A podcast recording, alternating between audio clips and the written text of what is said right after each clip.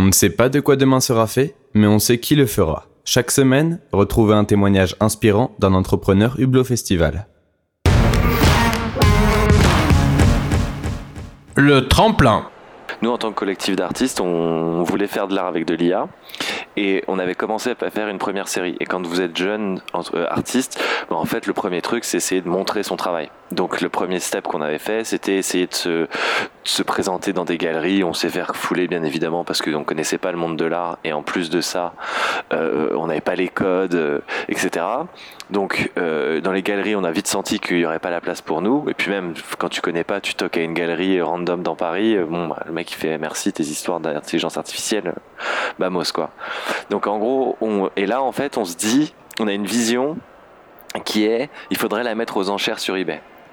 Donc on la met aux enchères sur eBay, bien évidemment. Tout le monde s'en fout, mais en fait, je reviendrai plus tard là-dessus parce que c'est un peu une intuition qu'on avait. En fait, on savait que les enchères, ça pourrait marcher pour, pour la première œuvre créée avec de l'IA. Et donc, euh, on, de fil en aiguille, cette vente aux enchères ne marche pas. On vend une première toile à un collectionneur parisien, et là, il commence à y avoir quelques articles euh, d'articles de presse français de type Medium ou euh, euh, des trucs comme ça. Et en fait, ces articles de presse, ils font ce qu'on appelle euh, une snowball, quoi. Ils, prennent en plus de plus, c'est-à-dire que le premier article écrit, puis il y en a un deuxième qui réécrit la, la, news et qui nous redemande une interview, ainsi de suite, ainsi de suite, jusqu'à ce que un jour il y a un article euh, sur un site américain qui s'appelle Artnet News, qui est un peu un, des gros sites importants et euh, ce site-là explique notre démarche artistique qui est de créer des, œuvres d'art avec des algorithmes d'intelligence artificielle. Là, en l'occurrence, c'était notre première série, donc c'est des portraits classiques, donc de type vraiment euh, ce qu'on peut voir dans des musées ou des livres d'histoire. Et donc, à partir de cette première série, la, fille nous pose plein de questions, nous on fait, ça fait un article sur Artnet News. Et en fait, Artnet News, c'est un, c'est un, c'est un truc qui est vraiment mondial.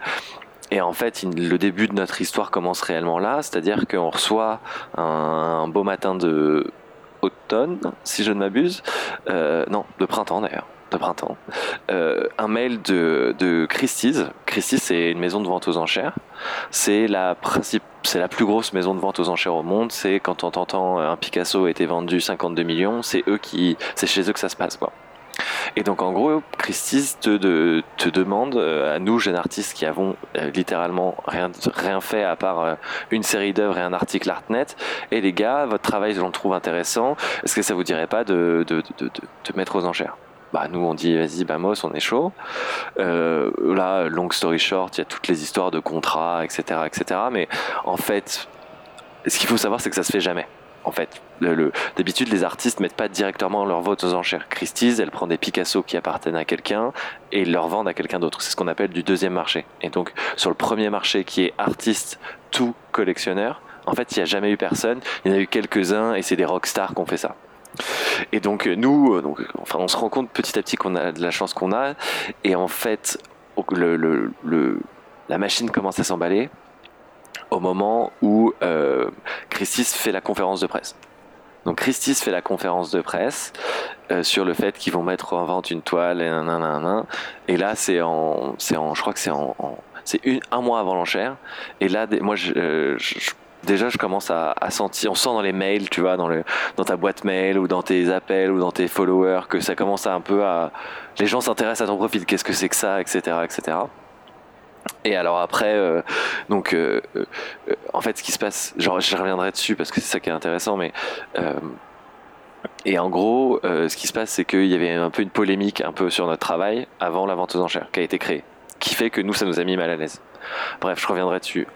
Mais euh, donc en gros, la, vente aux enchères arrive le jour J. Il y a Gauthier et moi, on est, on est, on est là-bas. Euh, on est aux States, à New York, et euh, on est tous les deux parce que Hugo le troisième s'est pété la jambe, donc on est que tous les deux. Et là, en fait, bah t'es tout seul, t'es un jeune, euh, t'as jamais foutu les pieds dans une salle d'enchères. En l'occurrence, il y a personne, ce qui est très surprenant parce que toi, tu t'imagines qu'il y a plein de mecs qui lèvent des, les bras, etc. En fait, tout se passe par internet ou par téléphone. Il y a, y a littéralement un journaliste euh, devant nous euh, qui nous regarde. Et donc là, la, la, la, la les enchères montent, montent, montent, montent, montent, montent, montent, montent, montent. Et en fait, euh, bah, c'est un sentiment qui est indescriptible. C'est euh, c'est on, on, commence à, à, se dire, on voit 50 000, euh, 70 000, et ça monte, ça monte, ça monte, jusqu'à atteindre 430 000 euros, euh, 430 000 dollars. Et en fait, ça, ça a été un, buzz mondial à la suite de ça, c'est-à-dire que, bah, en gros, euh, enfin, on a été contacté par les plus grandes galeries du monde, on a, on a eu un exposé à l'Hermitage Museum, donc euh, un des plus grands musées du monde. Enfin, on a eu une vue sur notre travail de dingue, et ça nous a permis de vivre maintenant de ce travail, de refaire des séries, etc. Et donc, ce dont je veux parler aujourd'hui, c'est de la différence de perception qu'il peut y avoir sur cette vente aux enchères. Parce que finalement, pour nous, euh, ça a été en fait, médiatiquement, on, paraît comme des génies qui ont fait un coup de dingue, et au moment de l'enchère, tout le monde nous tape dans le dos, nous dit c'est fantastique ce que vous avez fait, etc. Mais en opposé de ça, nous, ça nous avait mis vraiment mal à l'aise. Et en fait, pourquoi? Parce que quand t'es si jeune, déjà t'as un grand sentiment de l'imposteur, en mode pourquoi moi, pourquoi pas les mecs qui font de, l'art avec des algorithmes depuis 10 ans, pourquoi est-ce que ça tombe sur toi, et pourquoi est-ce que euh, toi qui viens pas de ce milieu-là, c'est t'as ça, donc déjà t'as un, un sentiment de l'imposteur qui grandit au fur et à mesure que tu sens le, le succès arriver, et euh, d'autant plus quand, euh, tu vois, quand t'as des journalistes américains, le, après l'enchère, notre boîte mail, on a décidé de passer en mode PNL, c'est-à-dire on ne répondait plus à personne, tu vois. Et donc, bah, ça te met un peu dans un truc où, euh, bah, genre, euh, t'es vraiment dans, dans, une matrix, quoi. T'es, vraiment dans un délire de, ouais, c'est, bizarre. Et donc, euh, et, et, en plus de ça, lié à ça, t'avais un espèce de truc où, bah, en fait, ce qui s'est passé, c'est que nous, on a pris du code open source, un mec qui nous a donné le droit de le faire. Et euh, au moment de l'enchère, comme il y avait des gros sous en jeu, il a commencé à dire ouais mais nan nan nan. Et donc on avait un peu la communauté, pas de l'open source, mais un peu des hardcore de l'open source, qui nous disaient ouais vous devriez leur donner des sous, etc. Tu vois. Et donc comme on savait que la, la polémique enflait avant l'enchère, euh, enfin avait commencé avant l'enchère, après l'enchère quand il y a eu le score de un demi million de dollars, bah là euh, la polémique est devenue ultra grosse quoi enfin proportionnellement gardé ou proportionnellement au buzz, tu vois. Et donc ça fait que tu passes rapidement de recevoir un à deux messages mec qui t'aiment pas à des centaines, si ce n'est des milliers, et c'est assez traumatisant finalement. Euh, et en fait, après, après deux ans, c'est un moment de dingue, on s'en souviendra toute notre vie. À chaque fois que je regarde la vidéo, parce que pendant toute l'enchère, j'ai filmé, euh, à chaque fois que je regarde la vidéo, j'ai froid dans le dos, tu vois. Euh, et, donc, euh, c'est un moment ultra intense, mais ce qui est marrant, c'est la différence de perception de la comme quoi comment un, succès international peut être pour toi pas euh, le meilleur moment personnel en tant qu'entrepreneur ou en tant qu'artiste ou en tant que porteur de projet plus généralement. Et en fait c'est un truc dont finalement on parle assez peu et je trouvais ça assez marrant d'en parler aujourd'hui